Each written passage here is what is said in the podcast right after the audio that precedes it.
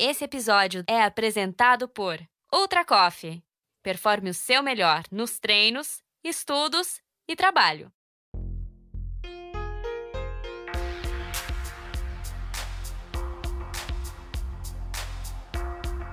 Bem-vindo ao MTB Pass, um podcast que te leva para dentro do mundo do mountain bike. Eu sou a Viviane Faveri e a cada 15 dias trago aqui entrevistas com algum personagem do mountain bike mundial.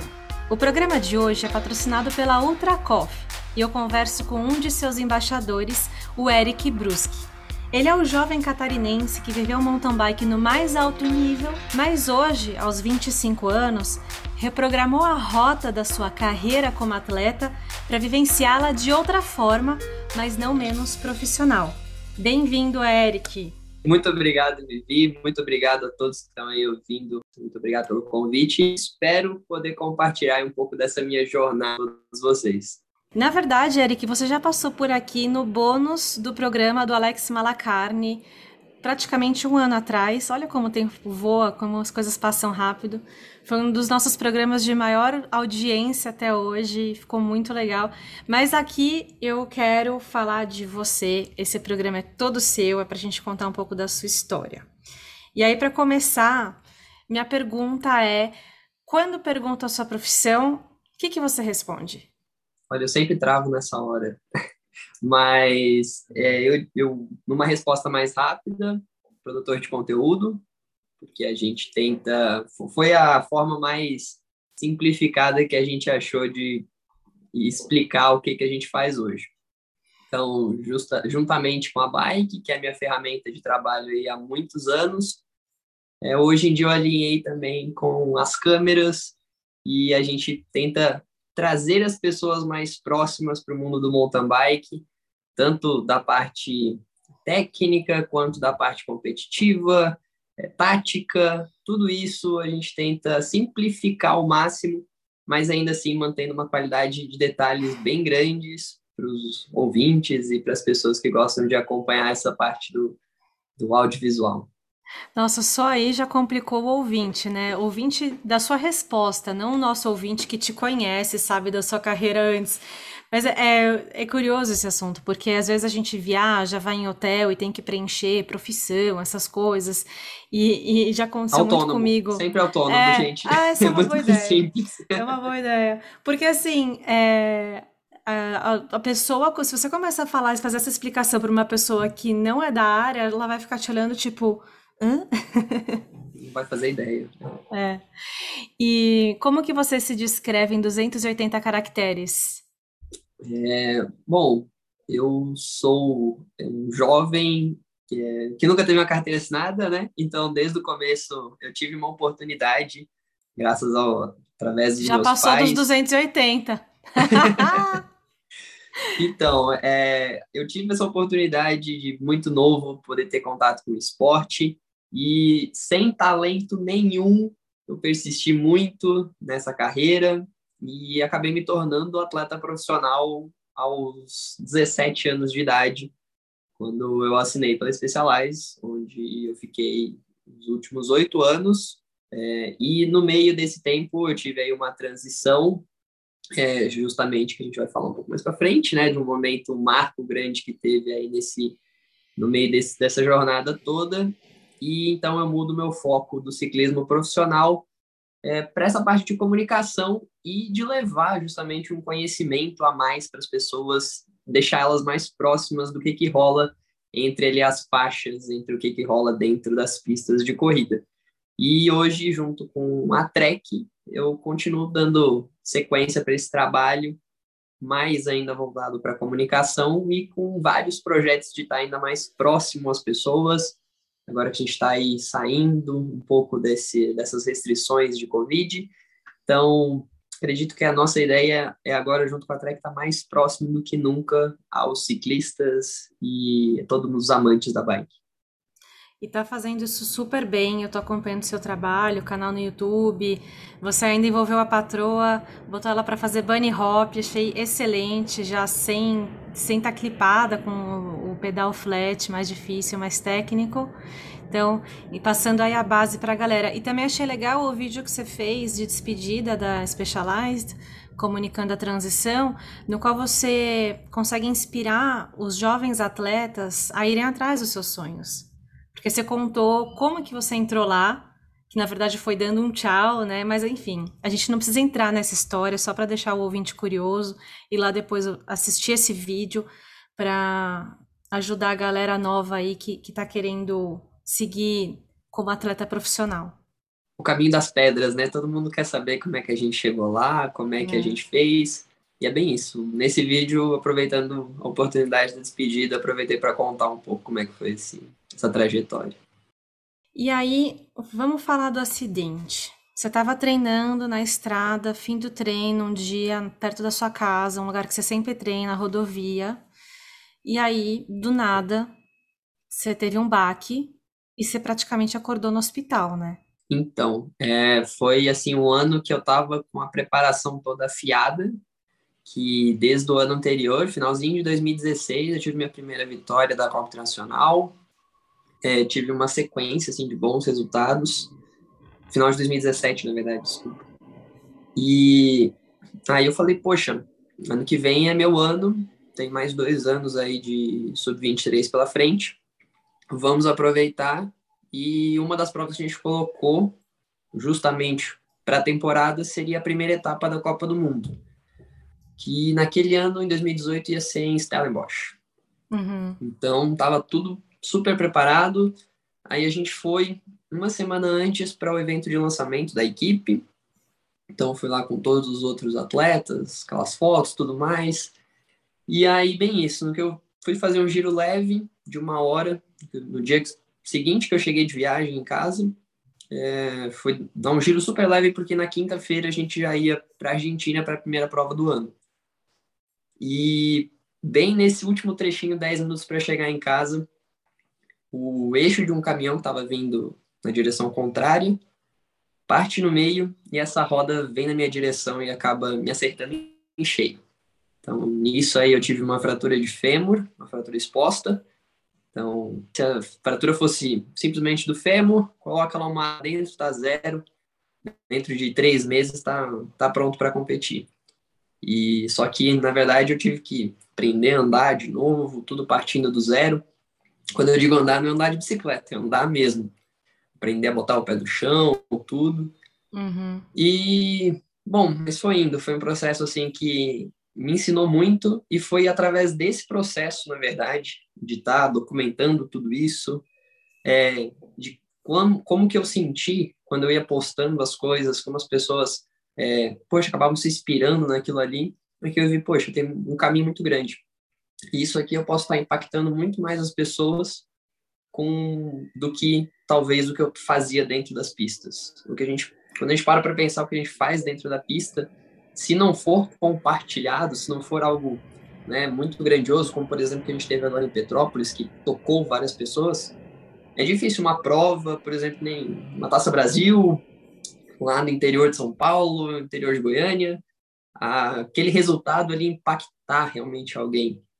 Então, eu acredito que através de algumas ações diferentes, mas ainda envolvendo a bike, a gente consegue impactar as pessoas de uma forma muito maior. E foi isso que eu descobri nessa, nessa, ao longo dessa jornada de recuperação. Então, em sete meses eu voltei a pedalar. Na verdade, em três meses eu volto a pedalar, em sete meses eu volto a competir.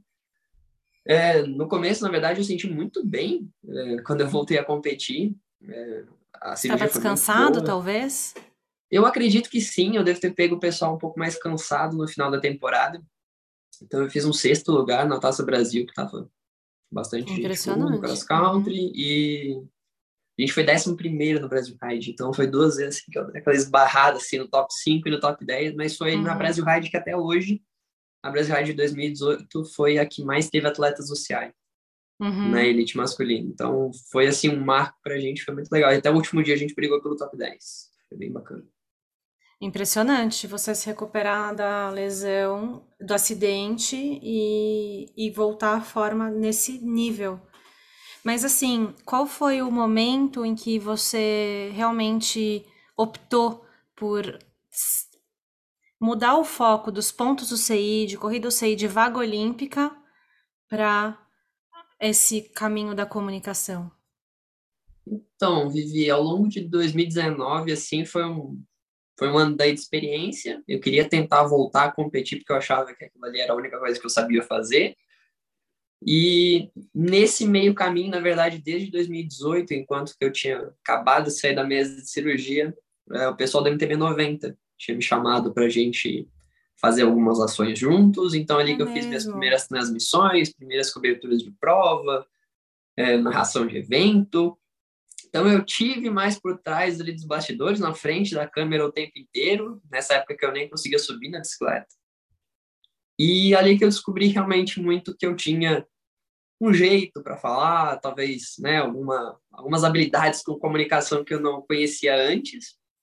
E no finalzinho de 2019 é que eu já vou sentindo um pouco mais, poxa, talvez eu podia dar mais foco para isso. E daí em 2020 criei o canal, como a gente começou a documentar, a primeira prova que a gente fez, o canal foi criado lá em Araxá, então uhum. a gente estava competindo na Copa Internacional, foi bem legal de mostrar os bastidores, tudo por trás disso, e também foi daí na primeira vez que eu corri de e-bike. Então, uhum. Então, a gente documentou também como é que foi essa experiência. E Só um parênteses, você está falando isso com um sorriso no rosto e um brilho nos olhos. é, é, legal de ver que, é, assim, eu consigo entender agora, sem você explicar muita coisa, o quanto isso foi bacana, essa descoberta foi bacana para você. E agora eu vou tentar transmitir isso para o ouvinte que está escutando a gente.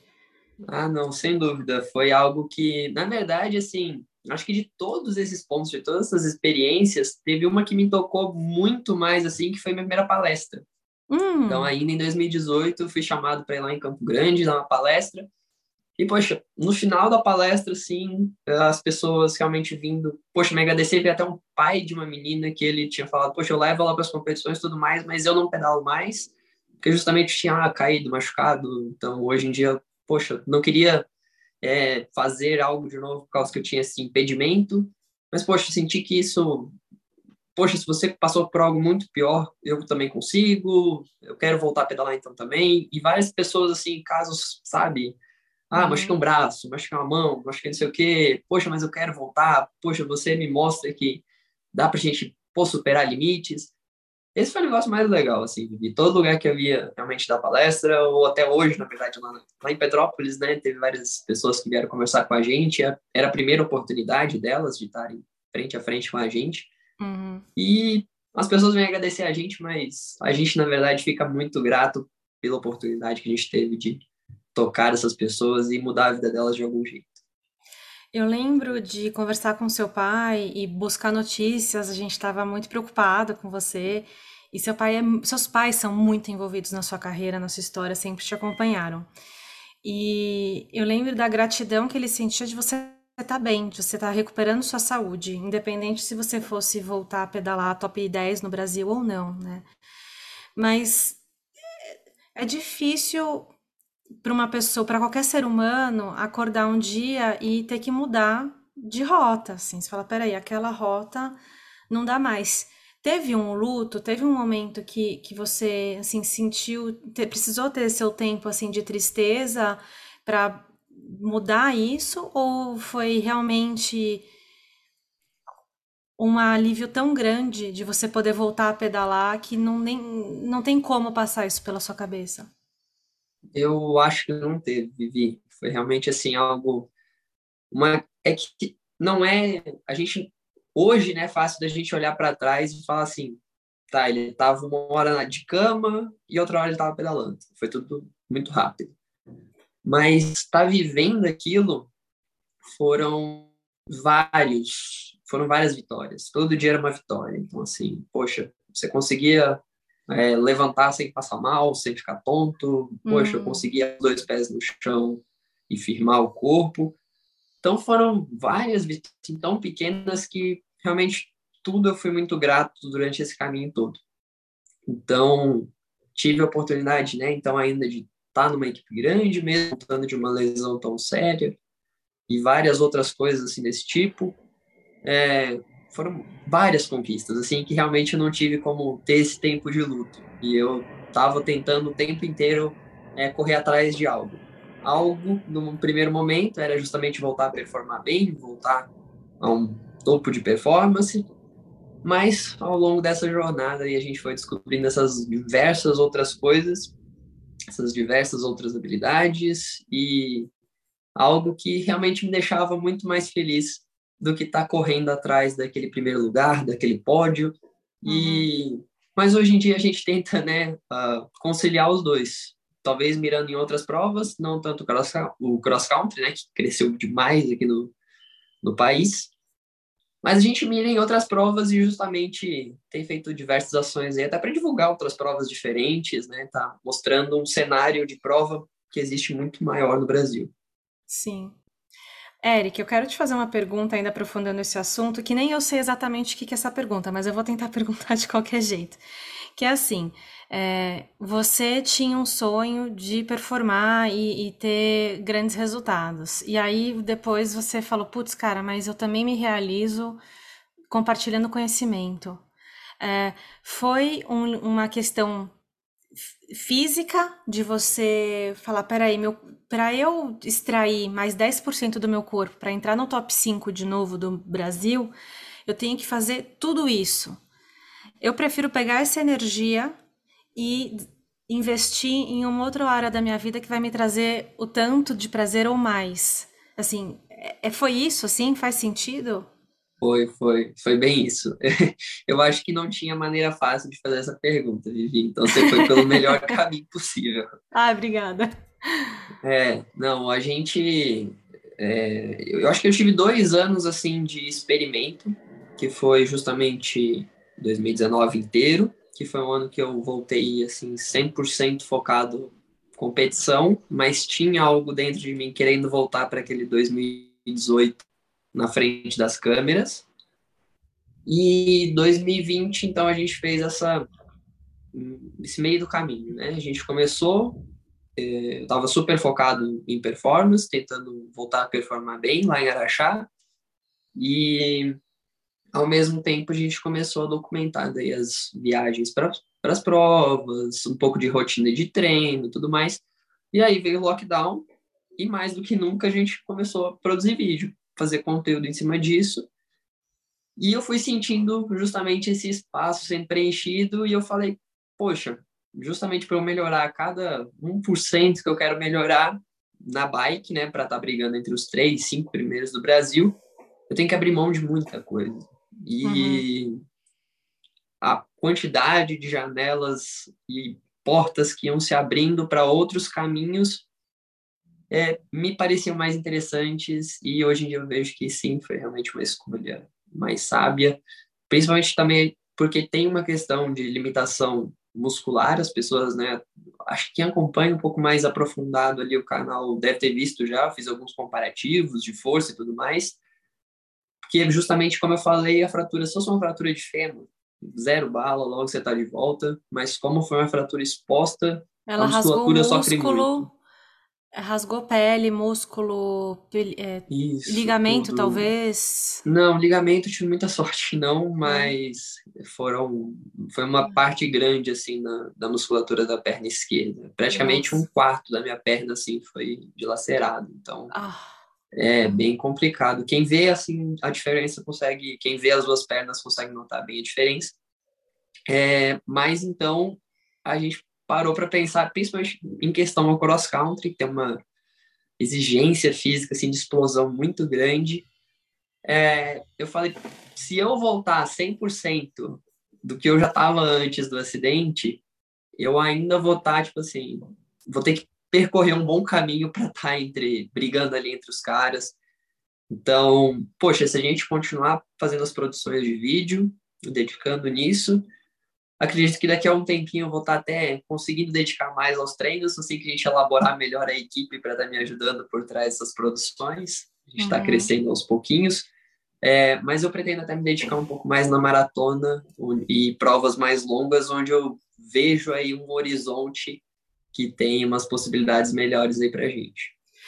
E o que você comentou no começo, que você descobriu uma forma de somar o esporte, uma forma de vivenciar ele menos individualista, que você agrega mais ao público, né?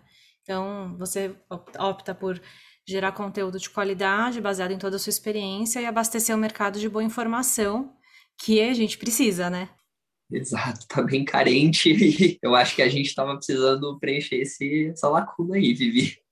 Muito bom. Agora, mudando um pouco de assunto, o que, que, tem de semelhante da sua vida de antes, quando estava 100% focado na alta performance internacional, vamos colocar assim, nível UCI, para hoje? Porque não necessariamente você, você abriu mão da alta performance. Hoje você busca performance em outras áreas da sua vida, né? Uma vez atleta, para sempre mentalidade assim, e de crescimento, né? Então, queria saber assim, o que, que você sente no seu dia a dia como comunicador que de coisas que você trouxe do Eric atleta, das pistas de dedicação, treinamento e foco para o que você faz hoje? A gente tenta manter muito, né, do que do que era antes. Então, realmente rotina de treino, o que mudou mais, eu diria, volume. Então, quando estava ali no brigando pelas primeiras colocações, era realmente um volume semanal muito maior é, de horas de treino, e hoje em dia, durante a semana, a gente fica aqui com a agenda mais lotada, então faço uns treinos mais tranquilos pela manhã. É, embora também, por outro lado, continuo tendo uma agenda super flexível, então às vezes encaixa um longo durante a semana, algumas coisas assim que, né, que eu diria que uma pessoa, carteira assinada, às vezes eh, não conseguiria fazer. Né? Então a gente uhum. tem ainda continua tendo alguns privilégios por conta dessa rotina mais flexível, assim como a de atleta profissional. Porém, é, tirando esse maior volume, ah, eu continuo indo para academia fazer um trabalho de é, um trabalho de fortalecimento que eu acho super importante. Ainda mais para assim, você é, agora, né? Para equilibrar, exato. manter o equilíbrio do corpo, talvez. Exato, não, justamente por causa disso, eu sinto que quando eu fico um tempinho sem ir para a academia, começa a aparecer um, um desequilíbrio ainda maior, é, sinto algumas lesõezinhas, assim, algumas coisas do corpo que vão incomodando mais com o tempo, então é sempre importante, algo que por mais que sejam poucas vezes na semana, mas é uma coisa que eu gosto de, de manter, assim, durante, é, durante essa rotina também. Mas eu acho que é isso. É muito, na verdade, das coisas que vêm junto dessa rotina, dessa vivência do esporte, eu acho que são coisas que são tão presentes no nosso dia a dia que a gente nem se dá conta, né? Tipo, é uma questão de você querer sempre fazer melhor algo que você estava uhum. fazendo antes. Essa Quando você grava um de... vídeo que você não gosta, você fica regravando, regravando, regravando até, gost... até ficar bom? É... Nossa, já teve várias vezes. É, eu acho assim que tinha vários vídeos sensacionais para sair e que eu simplesmente apaguei tudo porque eu falei, não, eu não gostei de nada, nada disso aqui, Sei, nada. Já passei e... por isso. É, eu simplesmente falei pra Letícia, a Letícia que tinha me ajudado a gravar tudo, ela ficava pistola da vida porque eu simplesmente falava, não, isso aqui não dá para postar. Isso aqui uhum. não ficou do jeito que eu queria, não tinha passado pela minha cabeça sair assim, então não vai ser. Em relação a horas de treino, quanto que você fazia antes e quanto qual que é a sua meta hoje em dia na semana? Uh, antes eu girava mais por torno ali de 16 a 18 horas de bike, uhum. um pouco mais por torno disso. E hoje em dia, bem agora, assim, uh, na verdade, está um pouco menos. A gente está girando por volta de 10 a 11 horas semana, mas isso ainda quero dar uma melhoradinha aí para até no meio do ano tá saindo pelo menos de novo aí umas 15 horas, que vai ser uma época que a gente quer estar tá focando nessas provas de maratona um pouco maiores aí até final da temporada. Muito legal, eu quero saber sobre seus planos de competição. Mas antes eu queria fazer a pergunta Jungle barra Ultra Coffee, que são os nossos patrocinadores aqui, que você é embaixador. Eu queria entender quanto ter apoio de marcas e usar bons produtos é importante para um atleta profissional é, em toda fase da sua carreira, né? Não só antes, como agora também. Sim. É, eu acho que desde o começo a gente teve a gente começou no caminho certo, eu diria. A gente sempre teve rodeado com boas marcas é, de equipamentos, a gente sempre buscou, né, andar com os melhores equipamentos, seja bike, relação, componentes. A gente deixou o competitivo e veio para esse lado da, da comunicação. a gente olhava assim para um mercado rodeado de marcas que era simplesmente, poxa, as marcas estavam para anunciar e o pessoal, ah, tá, estamos aqui para divulgar, né? Então, havia muitas meios, muitos meios de comunicação é, fazendo várias divulgações e a gente sempre trouxe o que a gente aprendeu com o ciclismo de alta performance. Então, a gente estava sempre associado com marcas de boa qualidade e coisas que realmente é, marcas que trazem benefício, né? Produtos que trazem benefício para as pessoas. Então a gente gostou muito de quando a gente ficou conhecendo todo o grupo da Positive Brands. Então Ultra Coffee foi algo que a gente acabou adotando. É, a Letícia, eu diria que diariamente eu, hum. eu tento utilizar mais para os treinos, porque eu já sou uma pessoa super pilhada e ainda quando é, tomo ali o Ultra Coffee fico ainda mais acelerado durante o dia. Então é justamente é o meu pré-treino favorito para academia, principalmente. Uhum. E naqueles dias que eu tô realmente mais baqueado, segunda-feira sempre salva. Mas uh, o jungle também, eu acho que foi o que mais entrou assim na minha rotina, por conta de estar tá sempre saturado dos treinos ali, você tá sempre um pouco mais fadigado.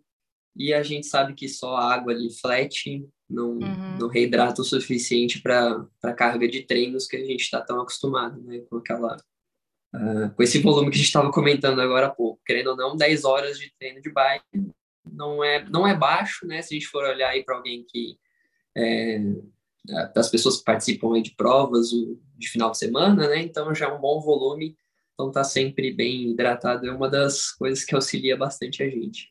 Eric, o que, que mudou na sua alimentação de antes para agora? Antes, assim, Atleta profissional, super restrito, controle de peso, controle de, de quanto você come, de carboidrato, proteína, enfim, tudo.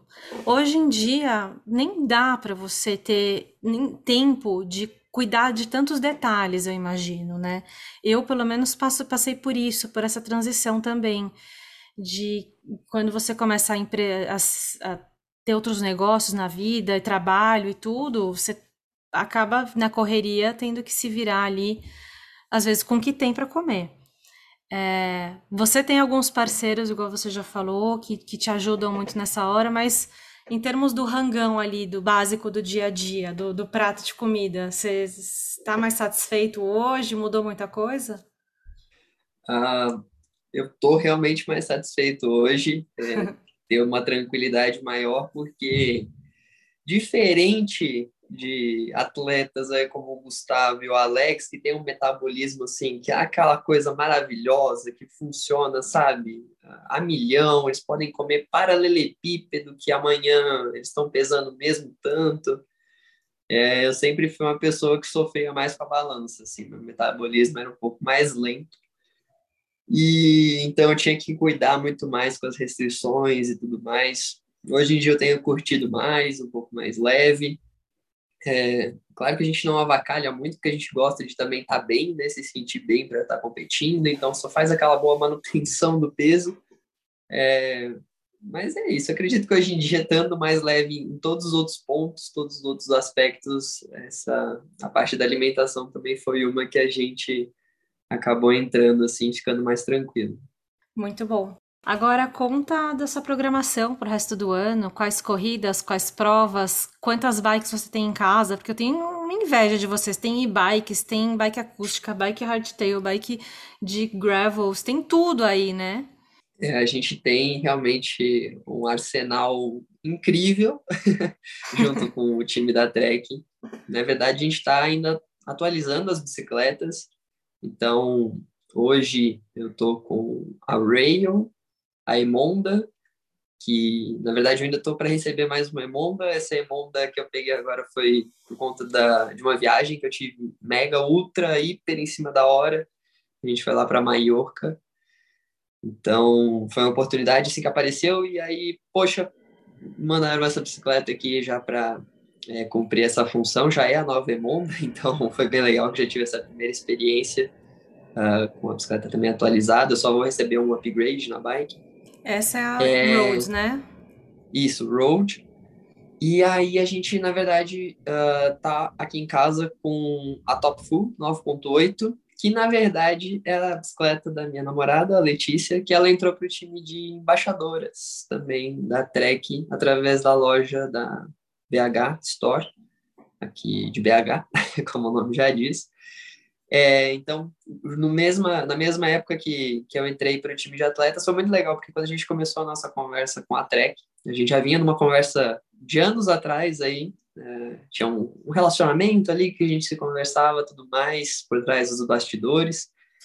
E aí, quando apareceu, na verdade, a oportunidade da gente estar tá fechando o contrato, é, o pessoal do marketing falou assim: Poxa, que legal! Na verdade, tinha, a gente estava querendo contratar uma embaixadora aí de BH, só que a gente estava olhando, não sei o quê. A gente só não conseguiu fechar porque ela era sua namorada, então não ia dar certo, porque ela ia anunciar uma marca e você ia anunciar outra. Mas agora, então, vai dar certo. Então, eu entrei para o time de atletas e influenciadores da marca, né, diretamente para Trek Brasil, e a Letícia entrou para o time de embaixadoras através da loja, então foi muito legal. Então, agora é, ela também usa das minhas bicicletas, já que a gente usa exatamente o mesmo tamanho. Oh, maravilha! E... Exato, então ela também anda com a Rail, que é a bicicleta elétrica. Eu devo testar também a e-Caliber, que é a versão da Super Caliber elétrica, que tem a opção de você tirar o motor e a bateria. Então é uma opção bem bacana para quem está querendo provar e-bike, mas ainda não sabe direito. É, se vai gostar, né, ou algo do tipo. É uma bicicleta super versátil.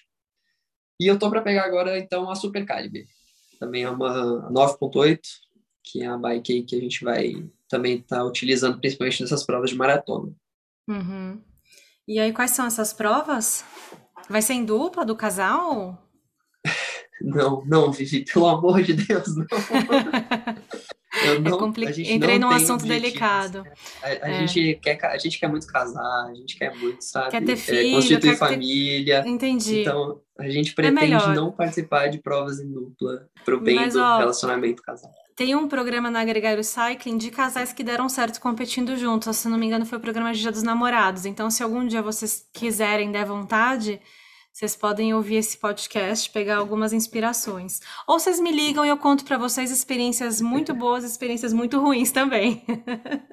é, eu lembro de uma vez que eu fui. Oh, na verdade, aproveitando que a Alstad está aí, né? Da última vez que eu fui para Alstad, é, em 2019, eu fui, eu fiquei na casa de, de uns brasileiros e eles tinham na sala um quadro com as duas plaquinhas do Brasil Ride que eles tinham feito juntos. Vocês fizeram juntos? E vocês ainda estão juntos? Nossa senhora, realmente, isso aqui é motivo para um quadro, né? Isso aqui é melhor que qualquer outro troféu. Impressionante. é, Brasil Ride realmente é outro, outro nível, assim, né? É uma prova muito dura. O casal que termina Brasil Ride juntos, it's meant to be. gente, eu, eu corri com um cara, com o Firmino, que assim, é um cara que desde o primeiro dia, desde que a gente foi tirar o kit, eu não parava de dar risada com o cara. Né? Chegou os últimos três dias, a gente não, já não se gostava mais, a gente não conseguiu olhar um para cara do outro. E assim, já é muito tenso, com uma pessoa que você dá risada o tempo inteiro, então, casal, é. pensem bem, gente, pensem bem. Muito bom. Mas então, quais são seus planos? Ah, bom, a gente na verdade ainda está montando o calendário enquanto que as coisas estão indo, porque tem muitas provas, muitas dessas provas são projetos que a gente está montando em parceria, né, tanto com, com o evento quanto com outros parceiros, é, como a Jungle, por exemplo, é, e outros que eu não posso contar ainda. e a gente está estruturando então tudo isso. Mas uma das provas que eu quero muito estar tá chegando realmente numa condição, um shape bem legal, é sim a Brasil Ride no final do ano. Então, a da Bahia. Da Bahia. Já tem dupla? Já pode divulgar? Ainda não. A gente é, alguém tá... de fora, talvez? Quem sabe? A gente ainda vai manter um segredinho sobre é, isso. Anton Cooper. Aí eu vou ter que treinar bastante para ver se eu tô realmente né, nesse patamar. Vamos ver como é, que, como é, que, vai estar as cargas até lá. É. Não, incrível. É, os, o, a galera pirou no Brasil, né? Todo mundo que veio para a Copa do Mundo de Petrópolis se encantou e é capaz da gente ver mais gringos aí vindo para aproveitar o mountain bike no Brasil. É, realmente foi assim, foi uma grande pena, né, o que a gente teve em relação, né, aos atletas passando mal, é. É, os piriris, né, que a galera teve, mas o evento foi assim, sem tirar nem pôr, o melhor evento de Copa do Mundo que pelo menos eu já vi, e pelo, pelos relatos dos gringos também. A gente uhum. viu aí o, o Nino realmente sem palavras, é, com a vitória e onde que foi. É, quem foi que eu vi esses dias também colocando que, ah, foi o Martin Vidal, e acho que falando sobre agora a etapa da Alemanha, e que só vai ser uma pena que não vai ter a mesma torcida aqui no Brasil. Uhum. Então, todo mundo, assim, sentindo falta dessa, dessa energia né, que teve aqui nessa etapa. Sim. É, a gente torce para que os atletas tenham se recuperado do, dessas viroses, né, que provavelmente a água causou. É normal, né? Você viaja para um lugar diferente, tem outras bactérias e acontece. Eu mesma, quando volto para o Brasil, às vezes sinto algum enjoo e depois me acostumo de novo. Então, assim, a gente vai saber agora, nessas corridas retomadas de Copa do Mundo, quem que conseguiu se recuperar bem ou não, e acho que isso vai ser crucial para se vai ter Copa do Mundo ano que vem ou não, né? É, na verdade é, é engraçado que muitas equipes tentaram vir muito em cima da hora, enquanto que para o Cape Epic justamente elas vão com uma antecedência maior, porque elas sabem justamente tem todo esse risco de piriri e tudo mais, uhum. as bactérias são bem diferentes, né? Então, geralmente o pessoal quando vai correr lá, que é um ambiente muito diferente do europeu, vai com antecedência, já faz essa preparação toda, mas aqui no Brasil deixaram para vir muito em cima da hora. Porque, por exemplo, nas Olimpíadas do Rio, a gente não teve esse mesmo, né, esse grande número de casos de gente é, com piriri e tudo mais. Uhum, então, e as condições, era, era, Rio de Janeiro, não era tão longe, era né? Rio também, é. é. Como que foi conviver lá com a, toda a equipe da Factory Racing? Deu para interagir com a Yolanda, com a Ive, com todos? Uh, não, não deu. A gente ficou em casas separadas e aí a gente teve um dia de interação com eles, assim, um, perguntas e respostas lá mas foi bem restrito, assim, todo o protocolo deles de Covid. Aí, aí é engraçado, né? Porque, por exemplo, as pessoas ficam se perguntando, ah, mas na pista, poxa, a pessoa chegava lá, abraçava, né, e tudo mais, mas ao mesmo tempo, tipo assim, não era consentimento, nós estávamos todo o tempo que tentando sair, tentando voltar ali para a bolha delas. Uhum. Mas é, a gente super respeitou, né? Teve todo cuidado com, com não né? Não vira passar nada para eles e tudo mais. Sim. E não teve nenhum caso, né? Ela foi realmente virose com as atletas da tanto a, né? a, a, é, as meninas tiveram realmente foi foi virose, não foi. Acho que o único caso de covid que eu fiquei sabendo foi o Sarro. Sarro. É, foi o que eu soube também. Muito bom. É, a melhor forma de terminar essa entrevista seria, já que a gente está falando de Copa do Mundo, é eu te pegar um pouco de surpresa e comunicar aí que talvez tenha uma passagem de bastão. Já pode divulgar Opa. ou é segredo? Bom, eu acho que eu, eu tô realmente muito ansioso por isso, mas hum. Melhor a gente deixar só o ouvinte é, curioso. Só o spoiler, por enquanto, acho que já tá bem tá. bom. E eu acho que todo mundo vai ser de surpresa. Tá, muito bom. É, então a gente vai deixar o ouvinte aqui na curiosidade, vocês vão ter que continuar acompanhando nossas redes sociais, o meu Instagram, Instagram do Eric, YouTubes e tudo mais. E aí vocês vão saber o que, que vai acontecer aí no, no mundo do mountain bike em português em breve. Detalhe, em português. É. Eric, obrigada por compartilhar um pouco dessa sua história, da sua vivência. A gente fica feliz de ter pessoas como você aí fortalecendo o mercado da comunicação. Acho que a gente somos parceiros em todos os sentidos, parceiros de já fomos parceiros nas pistas de equipe é, e agora como como, como, como quase falei aquela palavra que não é para falar. Comunicadores.